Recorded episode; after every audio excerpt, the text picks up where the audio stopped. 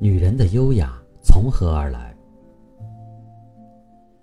优雅是女人一生的事业，它不是与生俱来的，只有经过岁月的雕琢、艺术的熏陶、思想的沉淀，才能在一位女性的身上绽放，宛若开采自深山的美玉，永不变色，永远温润。有一种女人，她年轻时光彩照人，但随着岁月的流逝，美丽便渐行渐远。时光夺走了柔嫩的肌肤和美丽的容颜，各种各样的养颜术回天乏力。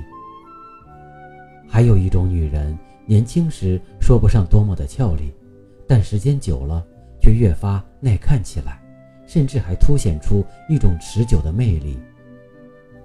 夕颜有云。所谓美女是时光雕刻成的，正是这种人生的佐证。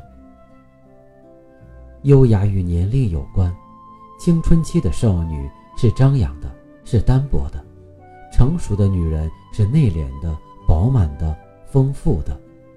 优雅又与年龄无关，即使面容留下岁月的痕迹，优雅的女人依然能从容面对岁月的流逝，生活的沧桑。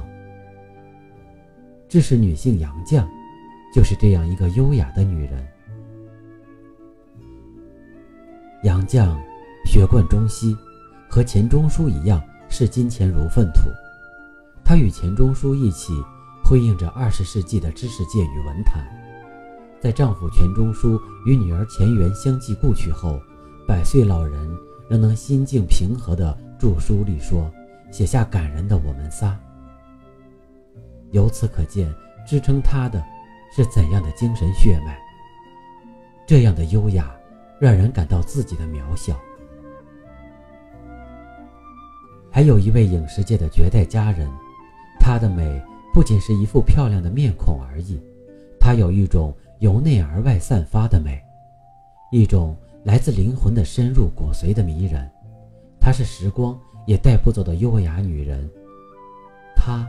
就是赵雅芝。赵雅芝的美丽优雅已经成为她的一种标志，人们想起她，说到她，都要首先提及优雅。人们不仅爱她青春的自然美态，也爱她成熟的雍容华贵。她的美是艳丽不失脱俗，精致不失飘逸，妩媚不失端庄，温柔不失刚强，细腻。不失大气的。一位国际知名的导演曾说过：“赵雅芝是永不凋谢的玫瑰。”对于她的美，在无限知名女星的评选中名列首席。人们在论及无限四大开山花旦的历史地位时，赋予她“绝色花旦”的美誉。在无限评选的二十世纪无限最令人难忘的五大女主角中，她也名列其中，她的美是空谷幽兰般的优雅和花中之葵般的雍容相结合的美，它充满了无穷的魅力而又极具亲和力，她的美丽来自女性的优雅。其实每个女人都害怕时光流逝，红颜殆尽，但时光也会让女人韵味十足，优雅从容。每个年龄段的女人。都有自己独特的美。二十岁的女人像非洲，一半是纯真，一半仍然是粗粝；二十至三十岁的女人像美国，一半是成熟，一半是风韵；三十五岁的女人像欧洲，一半是成熟博学，一半是迷人性感。衰老并不像我们想象的那么可怕，反而是一种。人生的财富，经历多了，智慧也就多了，这便是财富。有了财富，女人的心便少了许多茫然和焦躁，不经意中流露出一种岁月雕琢后的优雅。